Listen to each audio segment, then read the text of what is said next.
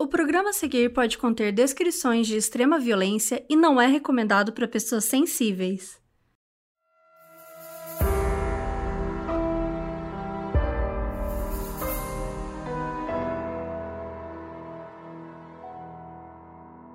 A noite paulista dos anos 60 era cheia de bares, músicas e programas culturais para fazer. Tinha todo tipo de gente e de evento, e isso atraía muito o Francisco. Culto, galanteador e intenso. Ele só queria se divertir um pouco. Passear, beber e levar mulheres para casa. O problema era o que ele fazia com elas quando estava sozinho. Eu sou a Carol Moreira. E eu sou a Mabê. E essa é a história do Chico Picadinho.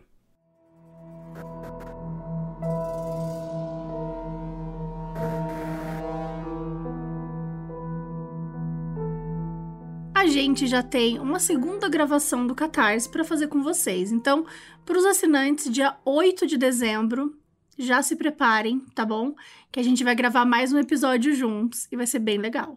Para quem não tá sabendo, quem nos apoia no Catarse, dependendo da recompensa que você participa, você pode assistir a gente gravando, você pode ver ao vivo essa gravação, que é uma loucura. Então, aquelas, nem sei se é. é não, na verdade foi uma loucura da última vez a gravação. Foi super legal. Então, fica de olho no seu e-mail aí se você é catártico, catarser, para não perder. Então, dia 8 de dezembro, às 8 da noite, a gente vai fazer a nossa próxima gravação. E se você tiver interesse em assinar o Catarse, é catarse.me barra modus operandi. Então entra lá, dá uma olhada nas recompensas e vira nosso assinante se você quiser. Mas queira. Ou não.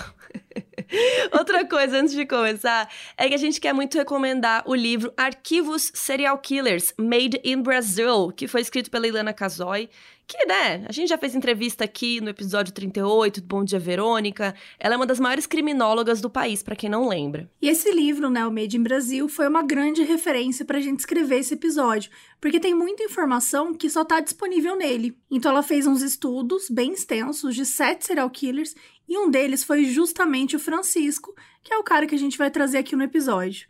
Então, fica a dica.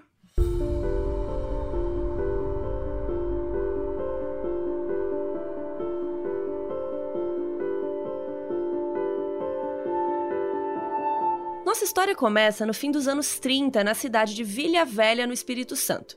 Francisco Costa Rocha era um exportador de café bem-sucedido, casado e com seis filhos. Daí ele conheceu uma mulher chamada Nancy e começou a ter um caso com ela. E ela tinha literalmente 10 irmãos mais velhos. Ela era caçula de uma família de 11 filhos. Era uma família bem pobre e a Nancy sempre trabalhava com o que dava, fazia bico de manicure, de faxineira, do que fosse. Mas aí o Francisco entrou na vida dela, e aí a Nancy achou que ela tinha encontrado um príncipe encantado. Ela era super alegre, cheia de vida, e ela estava muito apaixonada, como diz Mabê, estava emocionada. e em contrapartida, o Francisco era um cara mais rígido, um pouco mais grosseiro, possessivo, e os dois brigavam muito, muito mesmo. Como a Nancy era jovem e bonitona, vários homens flertavam com ela e o Francisco colocava a culpa nela. E para piorar, diversas vezes ele ameaçou ela, inclusive de morte. A Nancy ficou grávida duas vezes, e nas duas vezes o Francisco obrigou ela a abortar. Só que em 1941, ela engravidou uma terceira vez, aí ela tentou abortar e não conseguiu. Então, no dia 27 de abril de 1942, nasceu Francisco Costa Rocha, que é o protagonista da nossa história. E sim, gente, ele tinha o mesmo nome do pai, não tinha nenhum Júnior no final para dar uma ajudadinha, nem nada. O parto foi super arriscado, a Nancy correu risco de morte quase morreu na mesa de cirurgia. O Francisco, né, o pai, ele ficou super irritado porque ele não queria ter um filho com ela. Ele ficou tão puto que quando ela ainda estava se recuperando, ele exigiu que os médicos fizessem uma ligadura de trompas nela. Olha que canalha. Pra ela nunca mais poder ter filhos. Nossa, que ódio. E como ele tinha uma família oficial, né, ele era casado, ele passava a maior parte do tempo com eles. Já a Nancy e o Francisco, o filho, né, moravam em Vilha Velha, lá no Espírito Santo, e ficavam mais por si só, sem o suporte do cara que nunca aparecia. Se ele foi lá umas cinco ou seis vezes, foi muito. E o Francisco, o filho, né, a criança, ele tinha um pouco de raiva do pai, porque ele se sentia super abandonado, né? Então, ele também tinha um anseio muito forte de agradar o pai, ele queria se sentir amado, mas tinha raiva, ele se sentia indesejado, se sentia culpado, porque na cabeça dele, ele quase que matou a mãe dele no parto. E então os dois ficavam super isolados. E para piorar, o Francisco, o pai, não permitia que a Nancy saísse de casa para quase nada, tipo, só para ir no médico e olhe lá. Quando o Francisco tinha só quatro anos, a vida dele mudou completamente. Porque a Nancy adquiriu uma doença pulmonar. Só que essa altura, o Francisco, o pai, né, não estava ligando muito para eles mais. Então a Nancy, além de estar tá doente, ela ainda precisava trabalhar para sustentar o filho e todos eles, só os dois, né? Ela não tinha nenhum tipo de suporte, nem psicológico, nem financeiro. Então, ela decidiu mandar o Francisco, o filho, para morar num sítio isolado que pertencia ao pai. E quem ficava lá era um casal de empregados.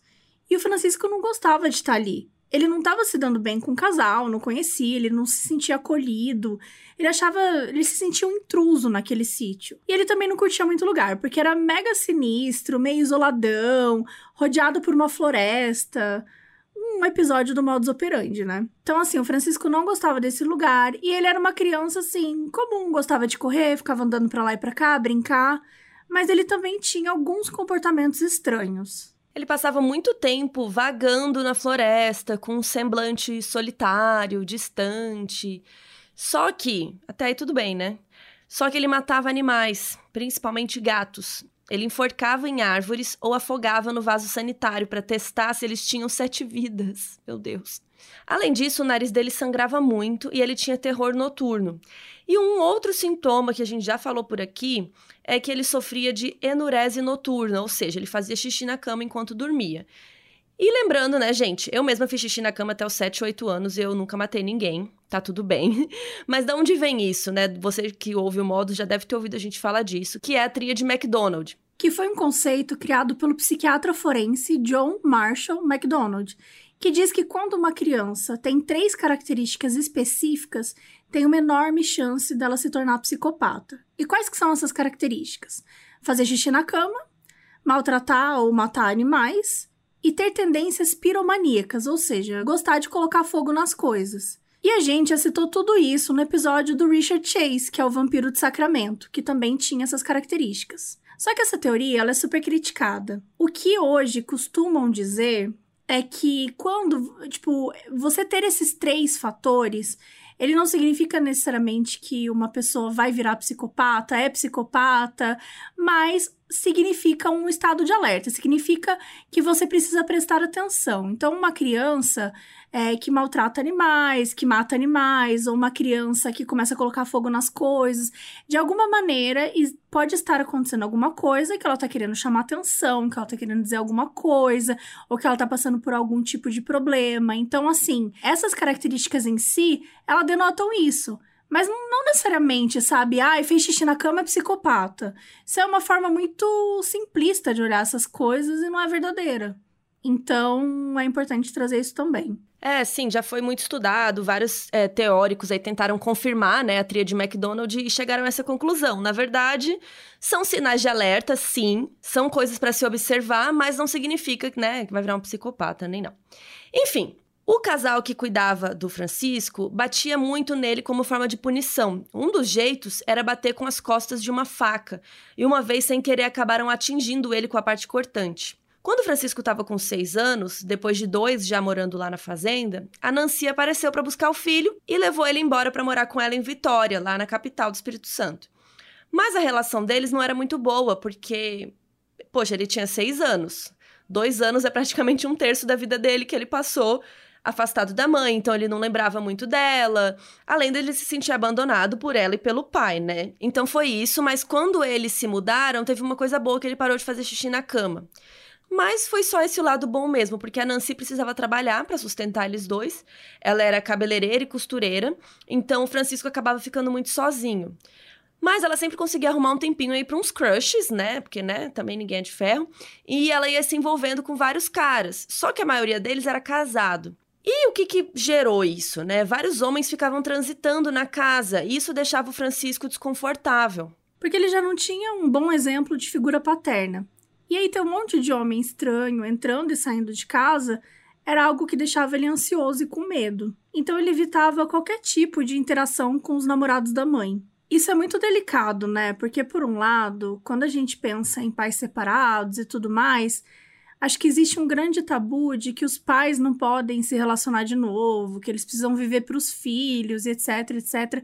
E não é bem assim. Mas ao mesmo tempo, como que você consegue não se sentir julgada, né? Não, não viver por, não viver dessa forma, mas também não colocar o seu filho em risco, né? Porque enfim, vai estar tá trazendo pessoas novas dentro de casa. Então acho que isso enfim, é uma pessoa que não tem filhos que está falando, mas eu acho que deve ser uma questão super delicada. É, imagina, você fica, você quer dar seus rolês, mas você também não quer que seu filho conheça todas as pessoas que você for transar, sei lá, né? É, e, e ao mesmo tempo é zoado, porque te tira a liberdade de, de, de paquerar, né? Tipo, te tira uma certa liberdade de viver, de, de ter outras relações, e tá tudo bem, deveria ser mais tranquilo. Só que acho que aqui. É um peso, e, né? Em muitos é, eu acho que em muitos, é, em muitos casos como esse, a gente vê a falta de uma rede de suporte. Porque se você tem uma rede de suporte, você tem amigos, familiares, às vezes o próprio pai, né, quando pode, quando pode ser uma rede de suporte. E aí você deixa né, a criança com pessoas que você confia, que sabe que vai ficar tudo bem, e você consegue fazer outras coisas, se divertir, sair também, que é importante, né? Eu tô, enfim, tô comentando isso aqui porque eu vejo muitas vezes condenando é, mães que fazem isso, tipo, ah, começou a, a, namorar e tal. E, meu, isso não é o problema. Uhum. Essa não é a questão. É, o aqui. problema é que ele ficou desconfortável, né? Então, como que ela poderia ter feito para não deixar aí? Mas aí é uma questão, como você disse, né? Que tem muitas coisas envolvidas. Mas basicamente, ser mãe não é fácil, né? Ela não tinha nenhuma rede de apoio, né? A gente não pode julgar também as decisões, né, dela querer sair com os crush aí também. É, e tinha muitas vezes que ele ficava sozinho. Às vezes a Nancy mandava ele para casa do tio para ficar com os primos, só que assim, ele não tinha proximidade, sabe? Ele não sentia que ele pertencia àquele lugar e também não estava bem com os tios. Então toda insegurança familiar acabou tornando Francisco um garoto mal-humorado, disperso. Isso acabou repercutindo na escola. Ele estudava num colégio jesuíta e ele ia mal na maioria das matérias, e ele estava sempre envolvido em alguma treta. Então ele tinha dificuldade para arrumar amigos, até porque ele não tinha saco pra galera da idade dele, ele queria andar com o pessoal mais velho. Mas o pessoal mais velho não queria andar com um molequinho menor. Então rolava essa disparidade aí. E uma vez ele passou por uma situação muito horrível, que ele foi mandado para a sala do diretor, que era um padre. E quando ele foi abrir a porta, ele viu pela fresta um menino da idade dele sentado no colo do padre. O Francisco foi embora correndo, nem entrou e começou a evitar problemas, porque ele morria de medo de precisar ir para a sala do diretor e correr o risco de ser abusado. Ele estudou nesse colégio até mais ou menos uns 10 anos, quando ele repetiu a quarta série. Daí ele ficou dois anos numa escola estadual e depois entrou num outro colégio mais religioso. Só que ele saía falando por lá que ele era ateu, porque ele ouviu um tio falando, ele achou legal, só que aí todo mundo lá era cristão, né, e tal, e ninguém queria ficar perto dele. E eu vou te dizer que uma história parecida aconteceu comigo num colégio católico também, que foi um exercício, nem fui eu que falei que eu era ateia nem nada, mas botaram para eu defender que Deus não existia num exercício de debate, sabe? Só que era tipo no primeiro dia de aula. E aí ninguém queria ser meu amigo depois. Porque todo mundo achou que eu, eu defendi tão bem que parecia que eu acreditava. Como se isso fosse um problema, né? Mas beleza. Enfim, eu desabafando aqui minha vida. Terapia com uma B. Enfim, como esse foi o terceiro colégio que ele não se encaixou, ele resolveu parar de estudar de vez. Ele tinha uns 12, 13 anos. A Nancy não conseguiu obrigá-lo a continuar estudando, porque ele não, não via muita autoridade nela, sabe? Ele não respeitava muito. E sem ter para ir durante o dia, o Francisco começou a andar pela rua fazendo umas coisas meio estranhas. Ele lia e tentava replicar rituais de invocação demoníaca. Ele era meio obcecado com vampiros e fantasmas. E mais essa, né? Ele gostava de botar fogo nas coisas que é o terceiro elemento lá da tria de McDonald's, né? Não falando que se encaixasse, mas, né, tá aí um detalhe. E à medida que ele foi crescendo, os outros comportamentos imprevisíveis dele foram se acentuando e logo logo iam chegar num ponto que ninguém imaginava.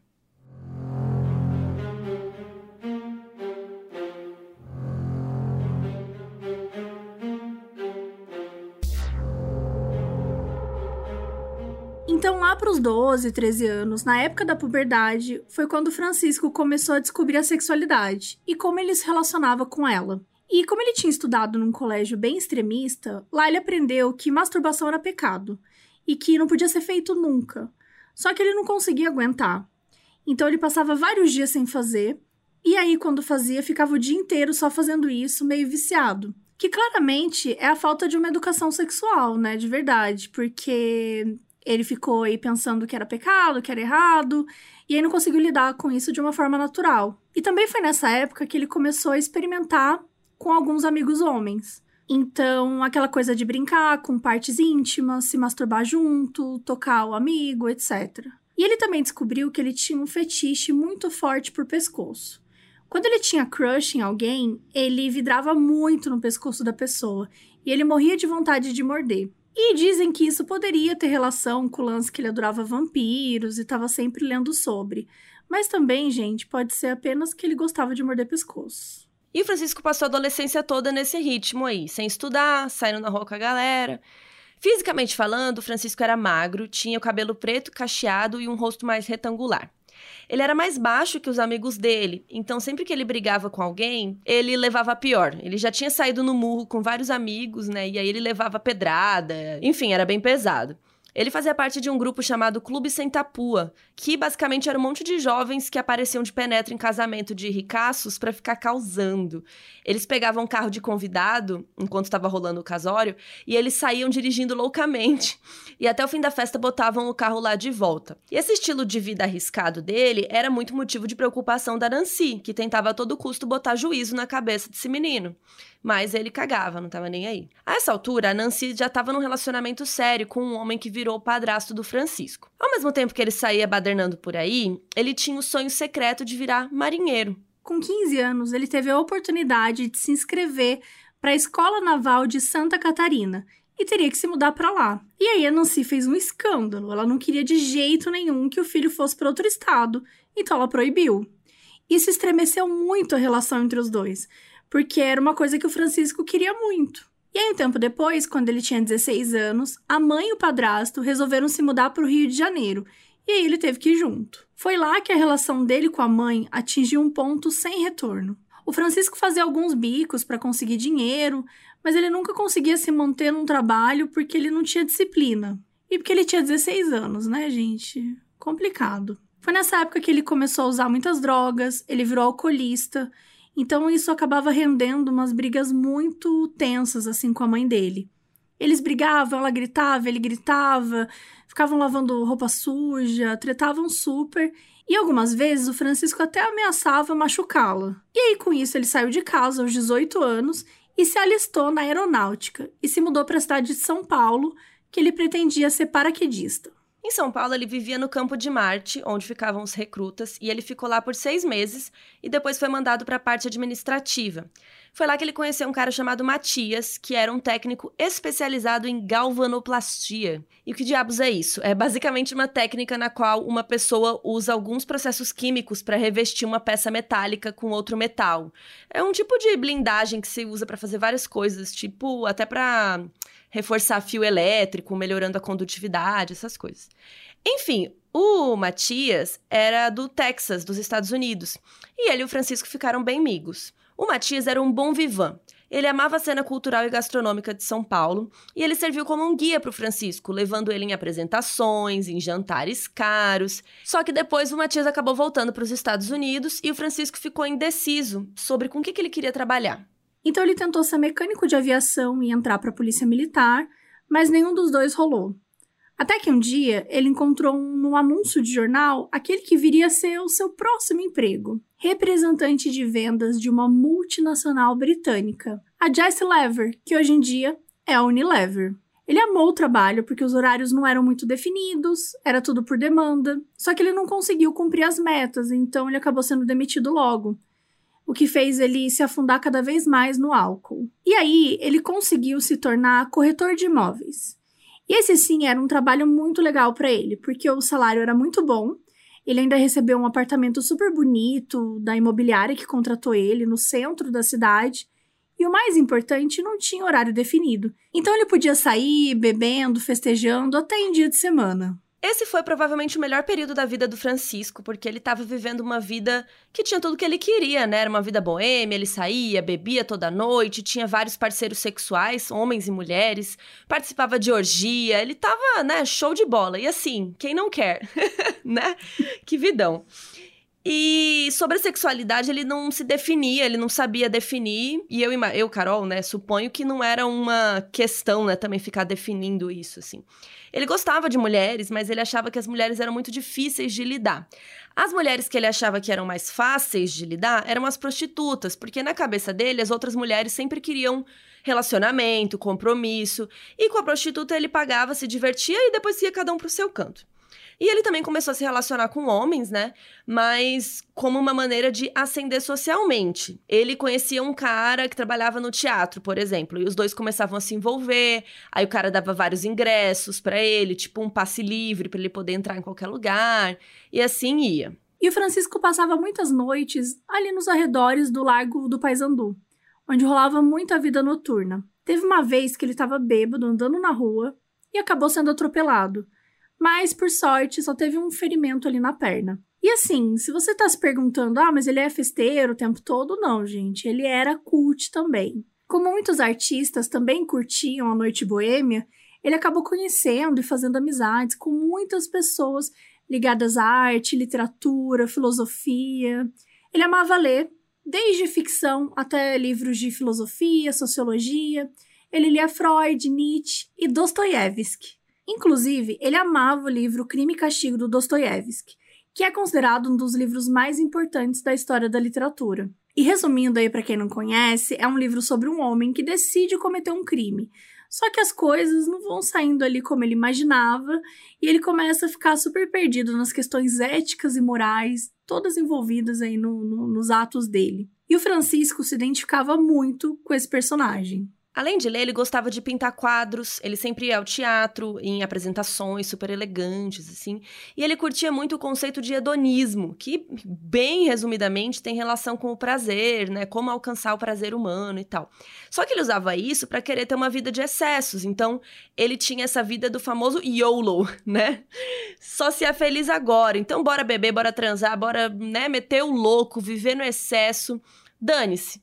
E naquela época ele experimentou então vários tipos de droga, anfetamina, maconha, cocaína. Ele era viciado em álcool. A única droga que ele tinha muito medo, ele não queria experimentar de jeito nenhum, era LSD, que era muito popular na época, mas tinha saído uma matéria no Estadão sobre os perigos do LSD, daí ele ficou com medo de consumir.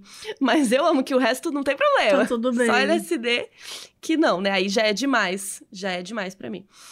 Mas enfim, né? O Francisco tava show de bola no topo do mundo, feliz, cheio de amigos, vida social ativa, nada podia abalar a vida dele. Ou será que podia?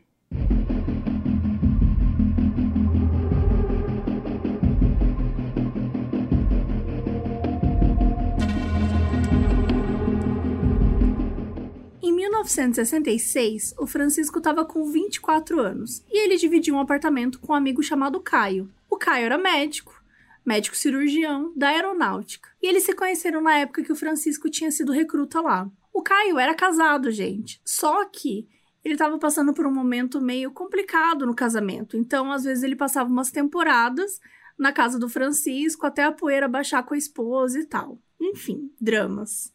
E nessa época, todos os amigos do Francisco estavam falando de uma mulher que ele precisava conhecer.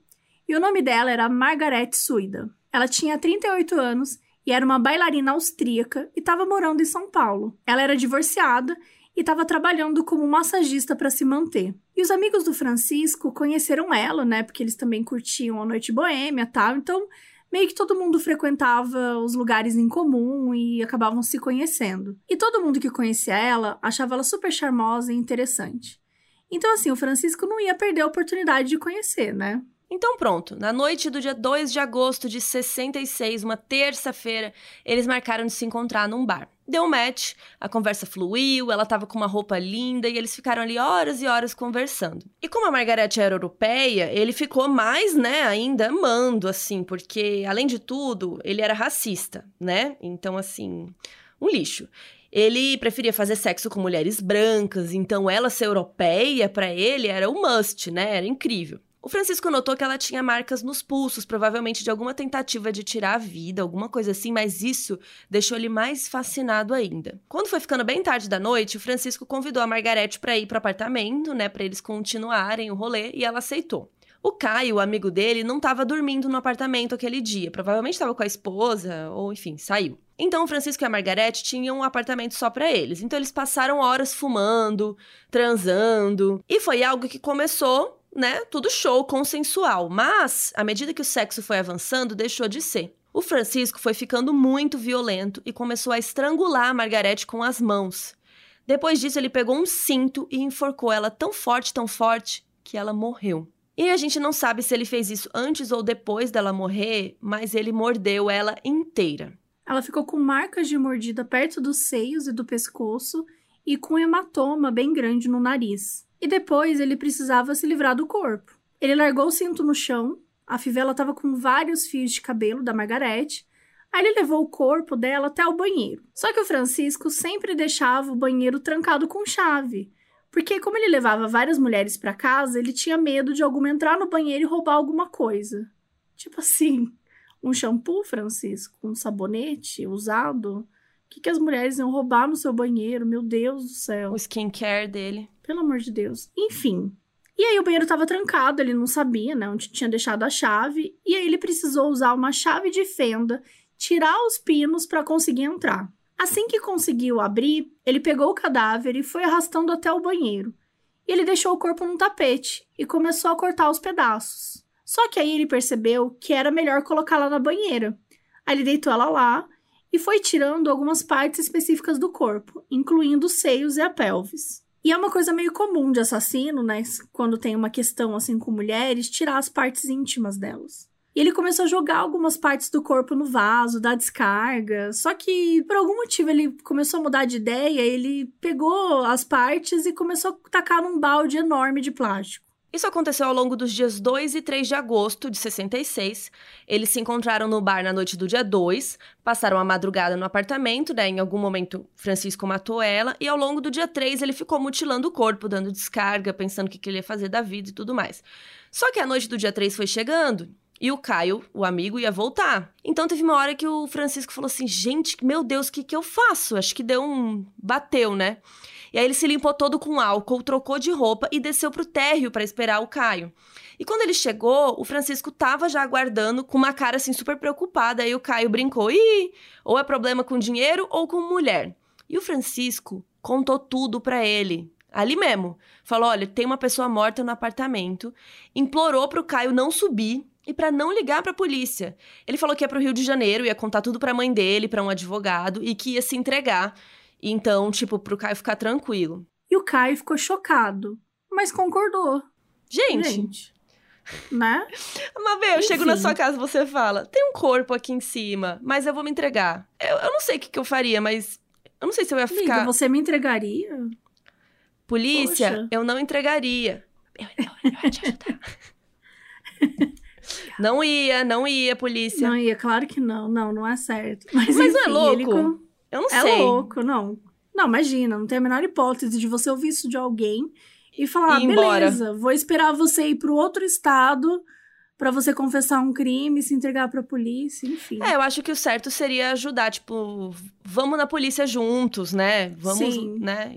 Sim, vamos lá. lá. tô com você, enfim. Isso, e faz a pessoa ali. se entregar. e depois tá correndo. tipo isso. Mas o Caio aceitou, ele foi passar a noite na casa da sogra e ele combinou do Francisco ligar para ele na noite seguinte para dar notícias. E no dia seguinte, no dia 4, o Francisco foi para o Rio. E ele deixou a cena do crime intacta. O cadáver lá no banheiro do apartamento, não mexeu em nada. E quando ele chegou no Rio, ele conseguiu entrar em contato com o um advogado, só que ele não teve coragem de encontrar a mãe e contar o que tinha acontecido. Enquanto isso, o Caio tava super nervoso com a situação, porque era escroto, né? e ele poderia ser considerado cúmplice. E ele também pensou em como isso poderia prejudicar a carreira dele de médico. Então ele resolveu contar tudo para a esposa e os dois decidiram em falar com um amigo delegado que levou eles para a delegacia e eles denunciaram tudo. E aí, quem ficou responsável, né, por esse caso foi esse outro delegado aí, que se chamava Antônio Strasburg de Moura. E aí, na noite do dia 4, o Francisco ligou pro Caio para dar notícias e o delegado já estava lá, do, né, do ladinho, ouvindo tudo. E aí o Francisco contou que ele estava no Hotel Regente, no Rio de Janeiro. E aí, né, a polícia estava ali ouvindo ligadona. E aí, no dia seguinte, dia 5 de agosto, a polícia foi até o hotel e prendeu o Francisco. E o delegado foi até lá e se apresentou e falou assim: Ó, oh, eu acho que você sabe porque eu tô aqui. E o Francisco não resistiu à prisão e foi levado de volta para São Paulo.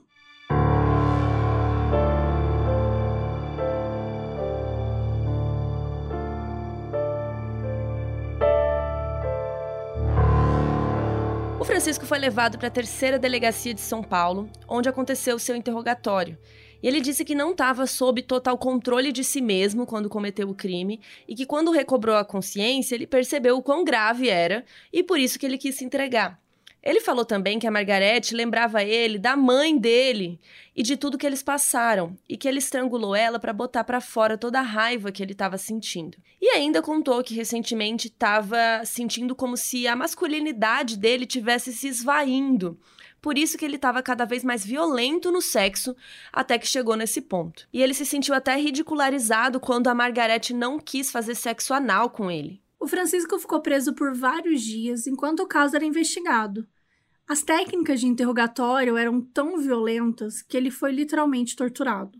Ele era estapeado, jogavam sal nele, penduravam ele de cabeça para baixo, deixavam ele nu, com frio na cela. Tudo isso porque queriam que ele explicasse o motivo do crime, só que ele mesmo não sabia o porquê. E ele já tinha assumido que tinha matado, tinha cortado o corpo e tudo mais. Só que ele não conseguia explicar o que, que levou ele a cometer aquilo.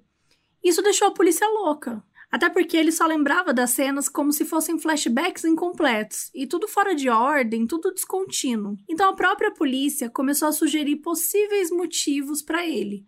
Se ele e a Margaret tinham algum relacionamento e ela traiu ele, se ela estava grávida, ele quis que abortasse e ela não quis.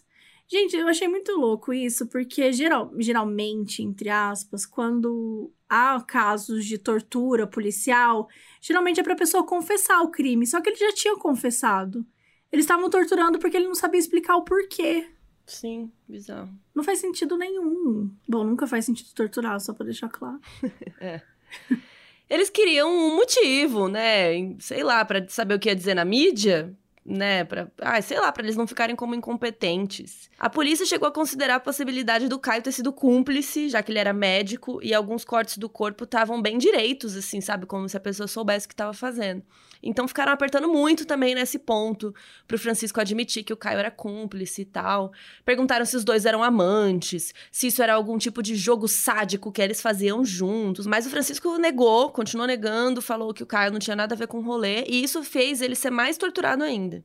Chegaram a chamar o Caio para ser interrogado algumas vezes, deixavam ele e o Francisco juntos numa sala, assim, só os dois, para ver se eles falavam alguma coisa, mas não falavam nada e não conseguiram comprovar nenhum envolvimento do Caio no crime. Enquanto isso, também estava rolando a perícia no apartamento do Francisco e descobriram algumas coisas interessantes. A maneira como as roupas da Margarete estavam posicionadas indicavam que ela tinha tirado por si só, porque estavam no canto da cama tal, e a lingerie dela estava em cima da poltrona. Então inferiram que o sexo tinha começado consensualmente e depois o Francisco teria começado a atacá-la. Pela quantidade de pegadas de sangue, também constataram que o Francisco saiu andando para tudo quanto é lado, ele entrava e saía do banheiro várias vezes, pisava no sangue, aí ficava com mancha de sangue na cozinha, na sala, no banheiro, enfim encontraram uma mala que estava cheia de desenhos e livros pornográficos.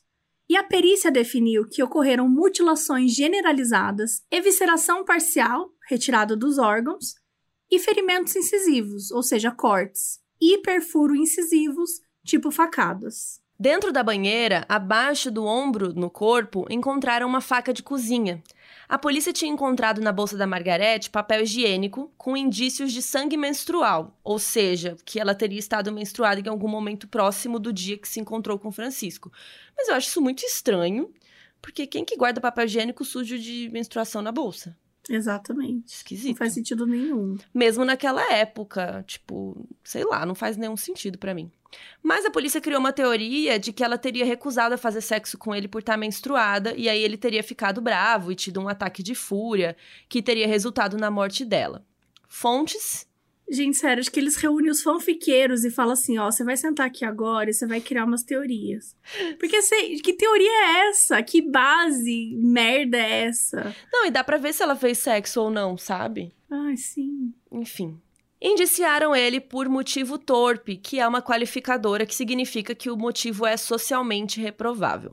O Francisco foi a julgamento e condenado a 18 anos de prisão por homicídio qualificado e a qualificadora foi motivo torpe, e mais dois anos e seis meses por destruição de cadáver, ou seja, ao todo seriam 20 anos e meio. Mas aí a defesa dele recorreu e a pena foi reduzida para 14 anos, 4 meses e 24 dias. E de 1966 até 1972, o Francisco ficou preso na penitenciária do estado. Ele se tornou um daqueles detentos com comportamento exemplar, ele lia e estudava muito, tanto que ele realizou o supletivo de primeiro e segundo grau, e ele tinha uma ótima relação com o diretor do presídio. O Francisco sempre foi uma pessoa solitária, seja com os pais, seja na infância morando no sítio, seja no colégio sem tantos amigos. Mais ironicamente, na época que ele estava preso, foi o momento da vida em que ele mais recebeu atenção. E não dos presos ou dos agentes penitenciários, e sim das próprias pessoas da vida dele. Ele recebia várias visitas da mãe, do padrasto, do Caio e da esposa dele, de amigos. Toda semana tinha alguém lá indo visitar ele, mais do que quando ele estava em liberdade. Inclusive, ele tinha uma amiga chamada Catarina que visitava muito ele. E ainda quando ele estava preso, os dois se casaram. Esse não é o nome real dela, mas no livro da Ilana Casoy, o Made in Brazil, ela chamou ela de Catarina para preservar a identidade da moça, então vamos manter aí Catarina. Em 72, ele foi promovido para o regime semiaberto e transferido para a colônia penal agrícola Professor Noé Azevedo, que ficava na cidade de Bauru. E nessa época ele adotou um ratinho que tinha lá na prisão. Deixou na cela dele e tratava o rato como melhor amigo. Ele cuidava do ratinho, conversava, dava banho. Gente, olha, é difícil para mim, né, falar essas coisas, vocês sabem o que eu passei no episódio do Maurício e da Patrícia. Porque foi difícil, né? A falar da, daquele bicho dela lá na prisão. Mas assim, vamos, vamos, vamos estar tentando. Não, mas por que, que foi difícil para quem não ouviu aquele episódio? Porque ah, a Mabê não foi difícil. Porque... Não conseguia parar de rir. Eu não conseguia parar de rir. E o que que era mesmo? Ela tinha uma... Um furão? Um furão? É. E aí permitiram que o furão pudesse morar com ela no presídio. E o nome dele era Bambi. Mas em minha defesa, a Carol ficava rindo junto, não ajudou. Eu tô aqui super séria. Mas enfim, o Francisco tinha esse ratinho que ele dava banho nele, que ele, enfim, cuidava do, do ratinho e tal. E teve até uma vez que ele tava limpando o rato no vaso sanitário e quase matou ele afogado sem querer. E ele até criou uma casa de papel marchê pro ratinho. E ele ficava lá dentro da casinha e tal. E o Francisco fumava muita maconha na cela. E às vezes o rato ingeria maconha também, né? Assim, sem querer. E aí toda noite o ratinho dormia com ele na cama. Ele ficava embaixo das mãos do Francisco, se movia lá, fazia cócegas. Riam muito. Até que um dia o Francisco acordou e ele encontrou o ratinho morto embaixo das costas dele. Ele provavelmente se virou de noite tal, e acabou esmagando o melhor amigo dele. E ele ficou bem mal, ele ficou arrasado. Não é um ato normal. Eu acho que ninguém faria isso normalmente. Ninguém na vida deseja ou pensa em cometer um, um crime com essas características. Dizer, que uma pessoa que o faz não pode ser encarada como uma pessoa normal dentro da, da sociedade. Em julho de 74, depois de ter cumprido pouco mais da metade da pena, o Francisco foi solto por comportamento exemplar. O laudo psiquiátrico para poder liberar ele foi feito pelo Instituto de Biotipologia Criminal e dizia que ele tinha uma personalidade com distúrbio de nível profundamente neurotípico e foi descartada a possibilidade de psicopatia. Com o laudo dando aval para ele viver em liberdade condicional, o Francisco saiu da prisão. A única obrigação dele era se apresentar a cada três meses na justiça para assinarem a carteira de condicional dele. Com exceção disso, ele viveu uma vida normal. Lembrando, né, que ele tinha casado com a Catarina, então eles foram morar juntos. Ele arrumou um novo emprego no setor de vendas da editora Abril então ele estava conseguindo se manter com o salário. Só que, à medida que o dinheiro foi entrando, ele voltou a gastar do jeito que ele amava, né, gente? Metendo louco. Indo em bar, gastando com álcool, voltando tarde para casa. E o que acontece é que o Francisco foi ficando muito frustrado com a vida, com ter esse conceito de ter que trabalhar para pagar as contas.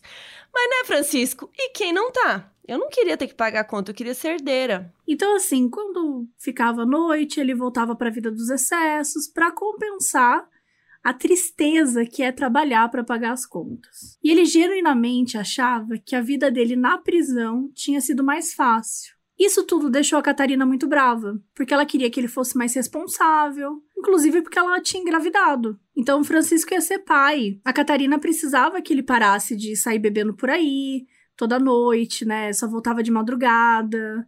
E o Francisco não gostou desses ultimatos. Ele sentiu que estava sendo podado e que ele tinha direito de se divertir.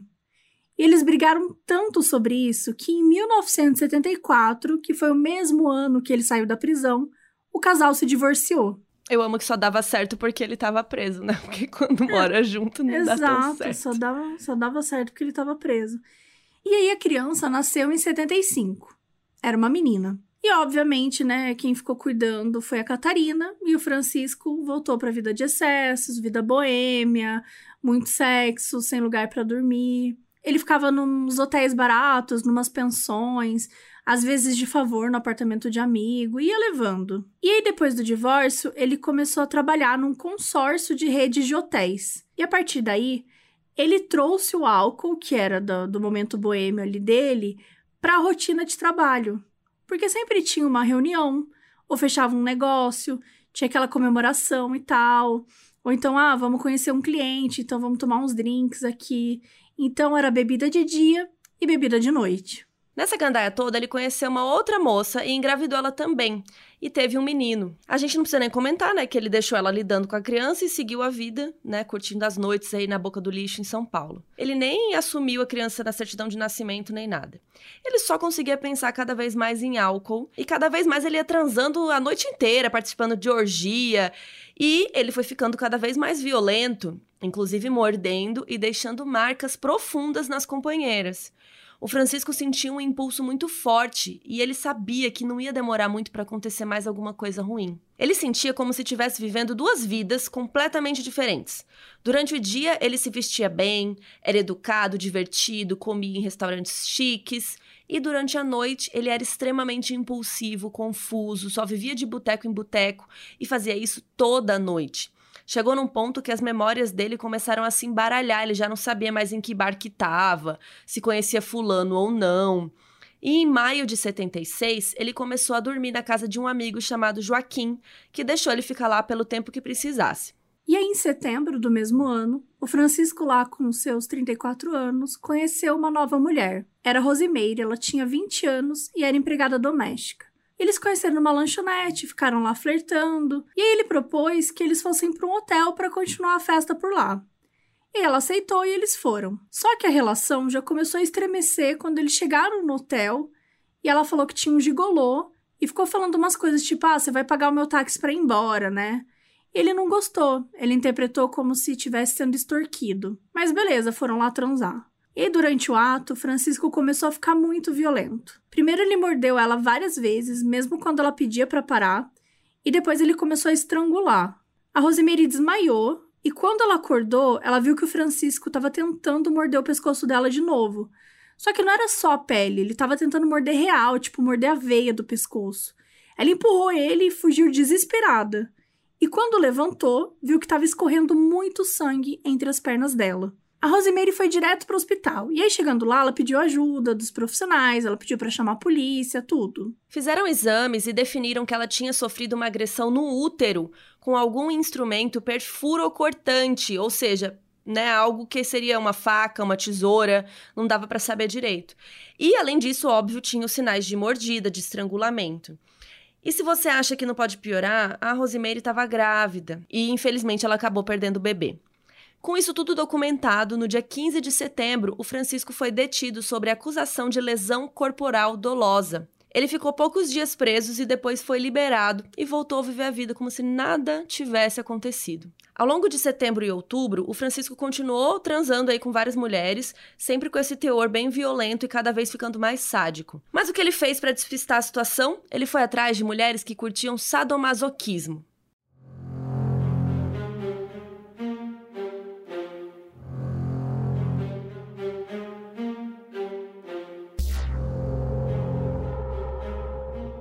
No dia 15 de outubro de 76, que era uma sexta-feira, o Francisco estava no mesmo bar que ele tinha conhecido a Rosemary um mês antes.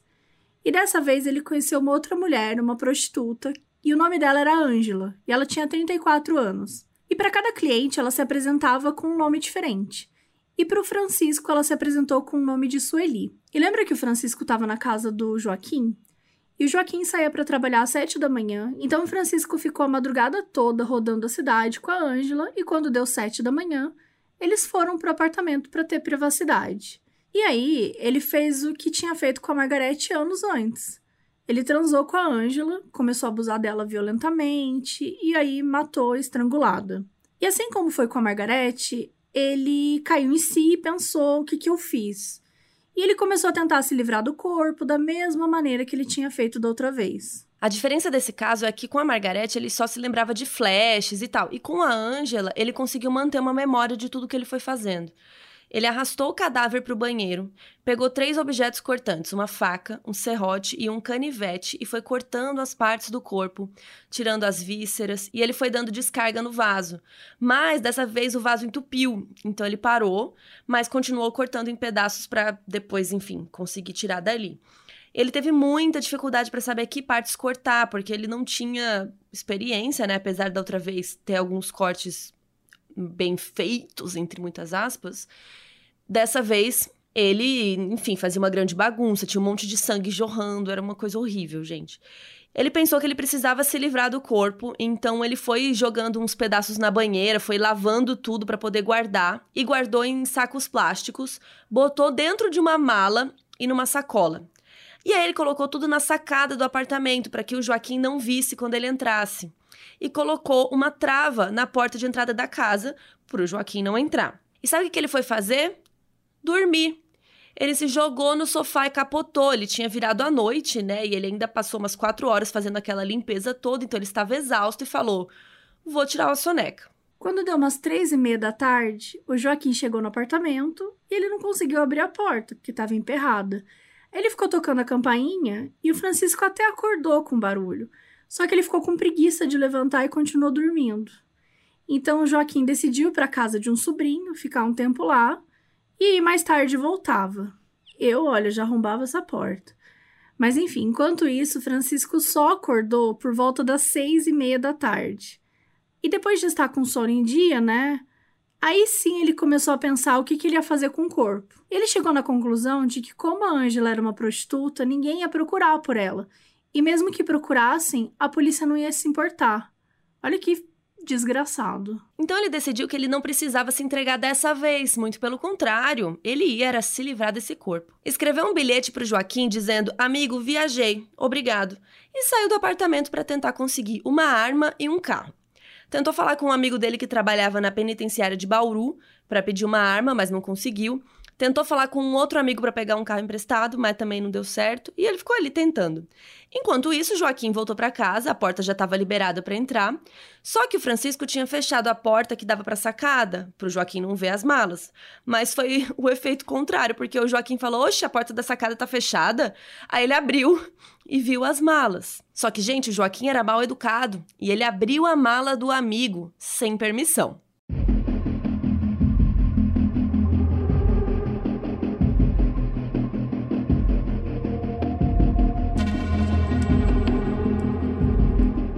Joaquim abriu a mala e encontrou os sacos com as partes do corpo. E de início ele achou que eram peças de manequins.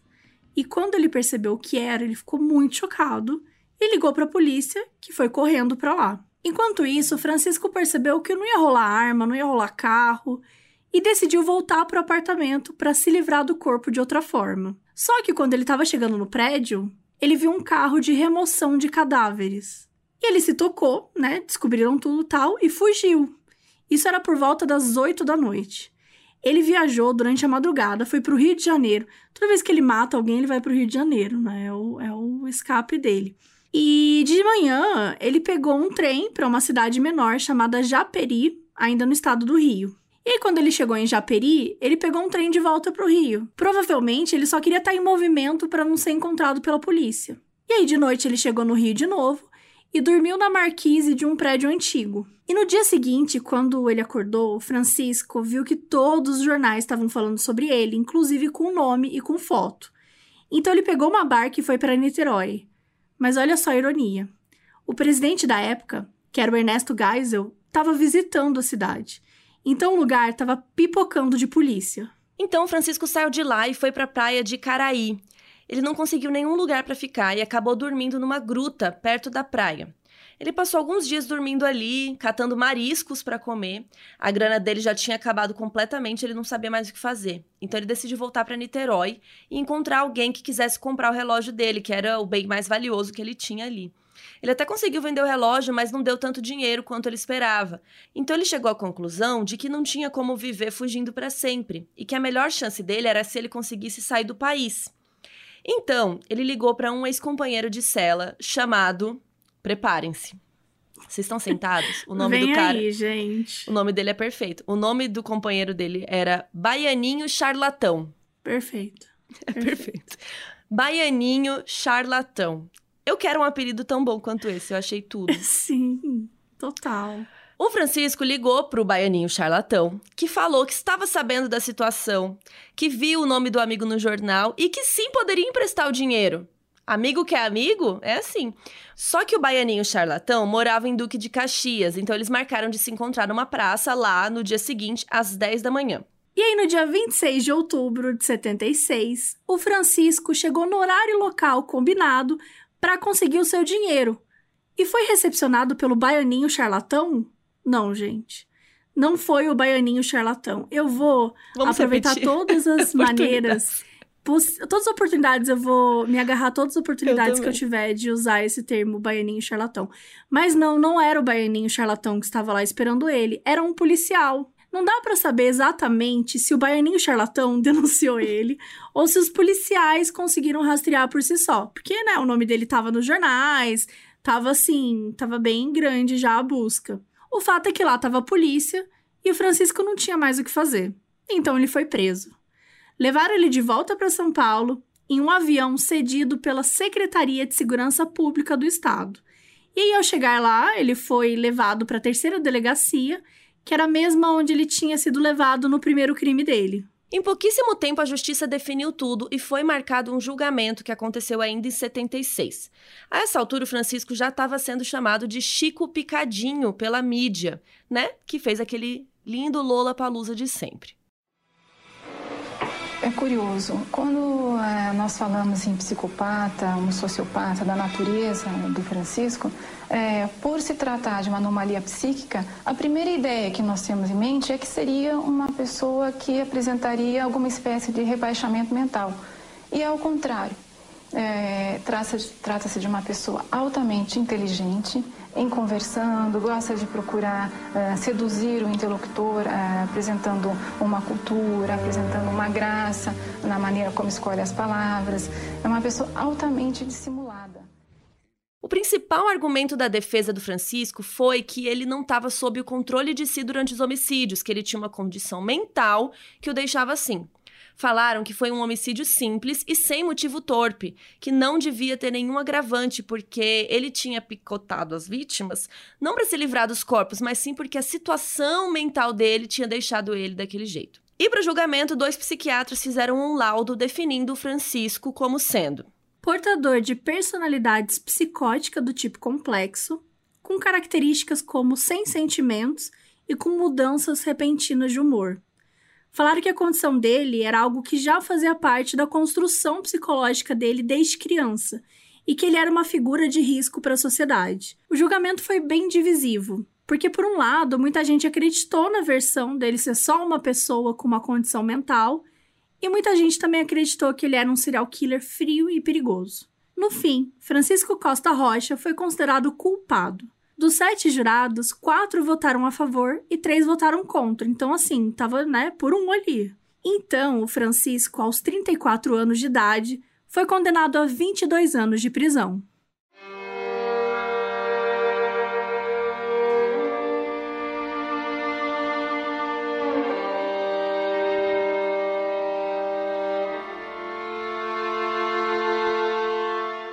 O tempo foi passando, Francisco ficou preso, e 18 anos depois, em 94, ele começou uma série de recursos para entrar em regime semiaberto, mas eles sempre eram negados. Em 97, estavam faltando só alguns meses para acabar a pena dele, mas nesse ano, outro criminoso famoso foi libertado da prisão o João Acácio Pereira, o bandido da luz vermelha. E uns meses depois, em 98, começou todo o pânico com o maníaco do parque, aqui de São Paulo também. E sim, se você está lembrando, se você não sabe, vou contar. Temos episódios sobre os dois. O Maníaco do Parque, o episódio é o 48, e o Bandido da Luz Vermelha é o episódio 65. Então escutem lá que são dois episódios, modéstia à parte, muito bons. Enfim, o negócio é que assim, estavam saindo muitas matérias sobre serial killers, né? Assassinos, o que fazer com eles, como lidar, será que eles merecem ser soltos, né? Debates. Isso virou um debate popular. E o Francisco foi enfiado aí no meio disso. Inclusive, o João Acácio Pereira literalmente disse numa entrevista: ah, eu tô saindo da prisão, mas daqui a pouco o Chico Picadinho também tá. Vão lá encher o saco dele.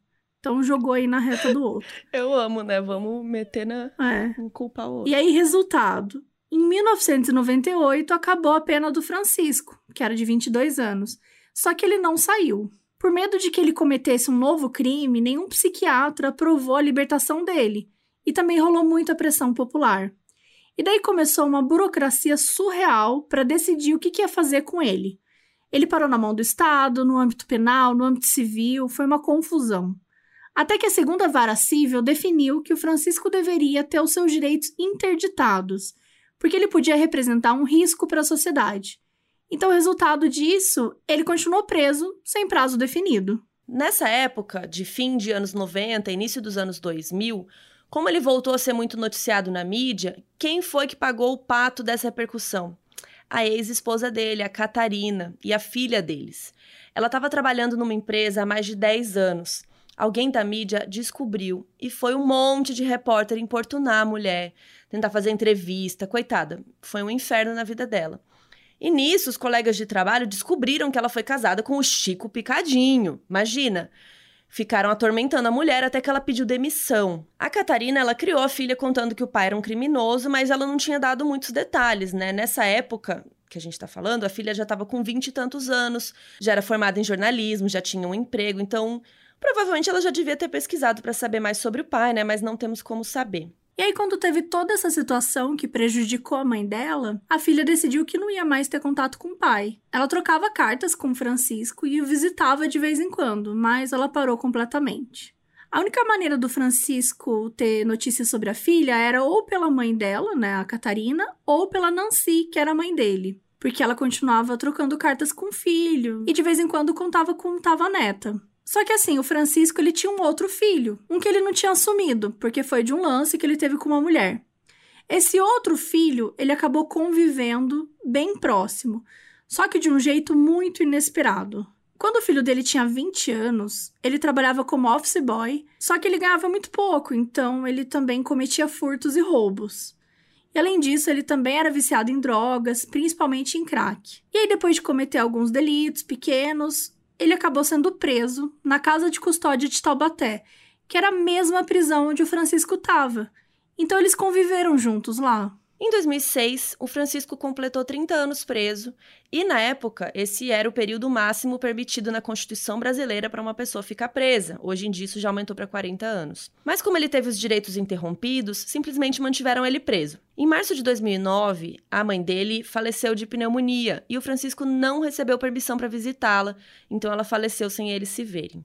Isso deixou o Francisco muito mal, o advogado dele até tentou uma licença para pelo menos ele poder ir no velório, assim, mas negaram tudo e ele não pôde enterrar a mãe. E tudo isso sobre o Francisco gera um debate, né? Que, enfim, eu acho que a gente não vai esgotar isso aqui, nem é nosso papel, mas eu acho que é importante a gente refletir um pouco sobre isso, né? Porque a lei diz que a pessoa podia ficar 30 anos, hoje é 40.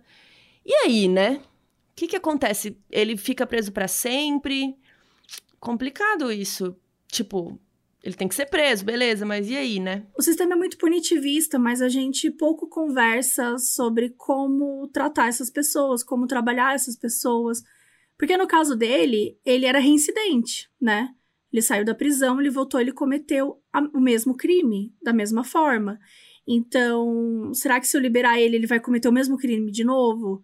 Né? Muitos estudos, muita, muita gente acredita que sim, mas acho que independentemente do, do, do Chico Picadinho em si, da gente falar de uma forma geral sobre as pessoas que estão presas. Acho que até dá para trazer um pouco da Suzane para cá. Porque a Suzane, ela. Ah, a Suzane tá na faculdade. Ai, quem ela pensa que é? Ah, ela tá estudando, não sei o quê. Gente, as pessoas, elas pagam pelos crimes. E aí, depois, o que, que a gente faz com elas? É, é, muito, é muito complicado, porque vira uma coisa tipo, tá. Então, o que a gente vai fazer agora? A pessoa paga pelo crime, mas aí deu tempo, mata. É uma pena de morte, né? Vocês querem pena de morte? Então, é muito complicado esse assunto e, é difícil esgotá-lo, né? A gente até falou que nem é merchan, mas a gente falou aqui do episódio do Mamilos lá, que fala muito disso, traz várias pessoas é, para debater o assunto. O sistema carcerário brasileiro é uma parada assim é, enfim, tem que estudar muito para a gente conseguir elaborar, elaborar como... sobre isso, é. é. Entender como aplicar, porque a lei é para todos, mas a gente está trabalhando casos. Toda pessoa é única, ela tem os seus próprios, suas próprias demandas, seus, seus próprios sonhos, suas histórias. Então, acho que precisamos também saber como lidar com isso, né? Porque a pessoa não pode ir para a prisão para ser castigada todos os dias. Então, é que aqui no Brasil, a gente joga as pessoas lá dentro e esquece. Né? Aqui do Brasil, a gente não tem ressociabilização. Existem algumas é, é, penitenciárias que trabalham a coisa da ressocialização, é, principalmente com crimes menores, menos graves, né? Existe muita oportunidade das pessoas serem ressocializadas e voltarem a viver em sociedade bem e trabalhar e seguir sua vida, né? Muita gente é, comete crimes. isso, né? É, muita gente comete os crimes. A maioria dos crimes do Brasil não são como o do Francisco, sabe?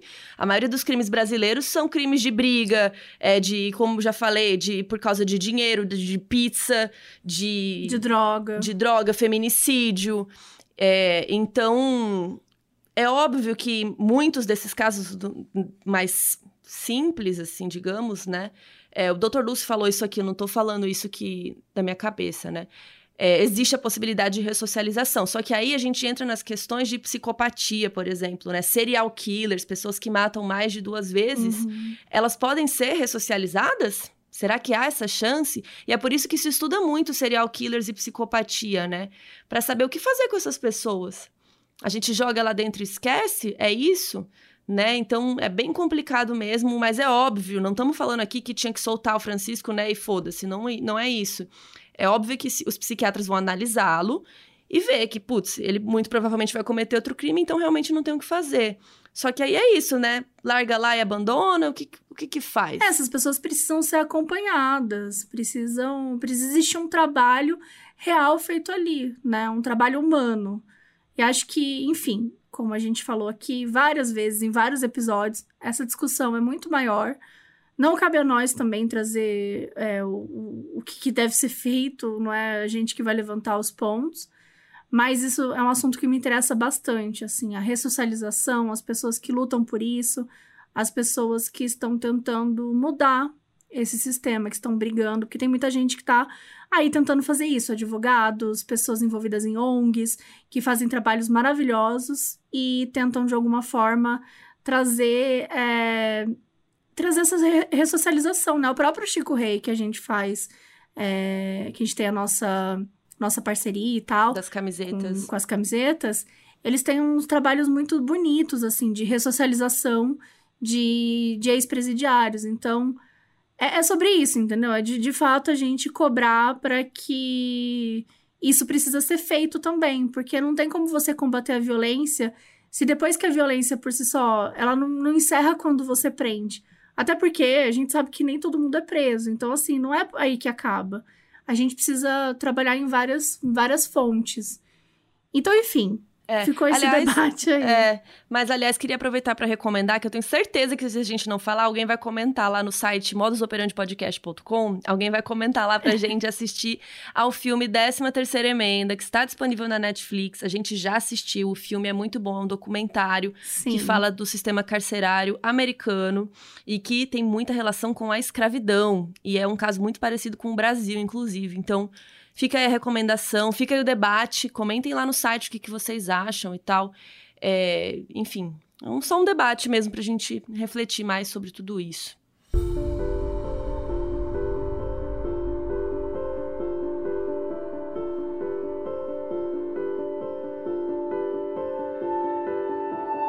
Em 2012, saiu o livro da Ilana Casoy, o Serial Killers Made in Brazil, ela teve uma comunicação muito próxima com o Francisco, é, conversou bastante com ele, entrevistou. Tem até no livro uma carta que ele enviou para ela, então recomendamos bastante esse livro. Em 2019, uma juíza da primeira vara de execuções criminais de Taubaté definiu que o Francisco tinha que ser solto do presídio e transferido para um hospital psiquiátrico. A ordem foi acatada e ele foi enviado para o Hospital de Custódia e Tratamento Psiquiátrico de Taubaté. Ele ficou preso por 43 anos ao todo, sendo 13 a mais do que o permitido pela lei brasileira. Ao chegar no hospital, ele foi verificado e permitiram que ele ficasse numa área coletiva, ou seja, que ele tem condições boas o bastante para conseguir interagir com outros pacientes. Ele também começou a trabalhar na biblioteca do hospital para ajudar a ter uma rotina e alguma coisa para fazer. Atualmente, Francisco tem 79 anos e continua vivendo no hospital, onde tenta deixar para trás todos os traumas e violências que sofreu e cometeu.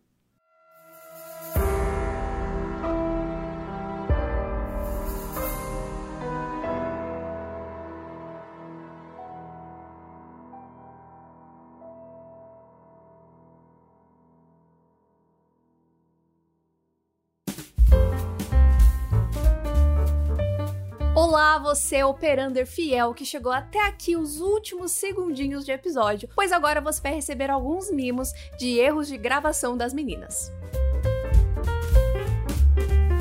Ele recebia várias visitas da mãe, do padrasto, padrasto, do pra, pra padrasto. E quando Joaquim abriu a mala, ele encontrou os sacos. Meu Deus, acho que tem uma formiga andando em mim, eu tô doida. Bom, vamos lá. O baianinho charlatão morava em Duque de O baianinho. Só que o barlaninho. Barlaninho. Aí conseguiram descobrir que o Francisco tava no hotel reagente. Regente. Quase cuspi. Desculpa.